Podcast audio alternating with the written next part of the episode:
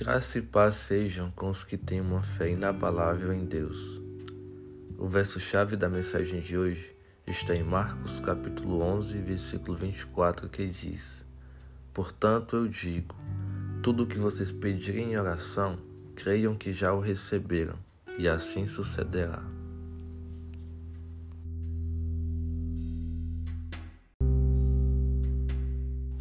Há alguns motivos pelos quais não recebemos de Deus o que pedimos em oração. Um deles é a incredulidade, a falta de fé. Muitas vezes queremos muito algo, mas que está longe de nossas pequenas e frágeis mãos.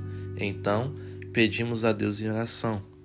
O problema é que muitas vezes, por estar longe ou por não achar que merecemos, duvidamos que iremos receber o que pedimos. A dúvida é um sentimento de incerteza, desconfiança se duvidamos que iremos receber a bênção, das duas, uma, ou estamos desconfiando do poder de Deus, ou não temos certeza do que Ele quer e tem para nós. E se essa incerteza existe, é porque nos falta o conhecimento sobre quem Deus é, que é o suporte para que possamos crer nele. Por esse mesmo conhecimento, entendendo quem Ele é, podemos confiar nas Suas promessas, no seu poder e no seu amor por nós. O Senhor recompensa aqueles que o buscam. Busque a Deus com todo o seu coração, com toda a sua alma e com todas as suas forças. E tudo o que você pedir com fé, creia que já recebeu. No entanto, de tanto buscá-lo, você vai entender que se ele é o seu pastor, aquilo que você não tem, não precisa desejar.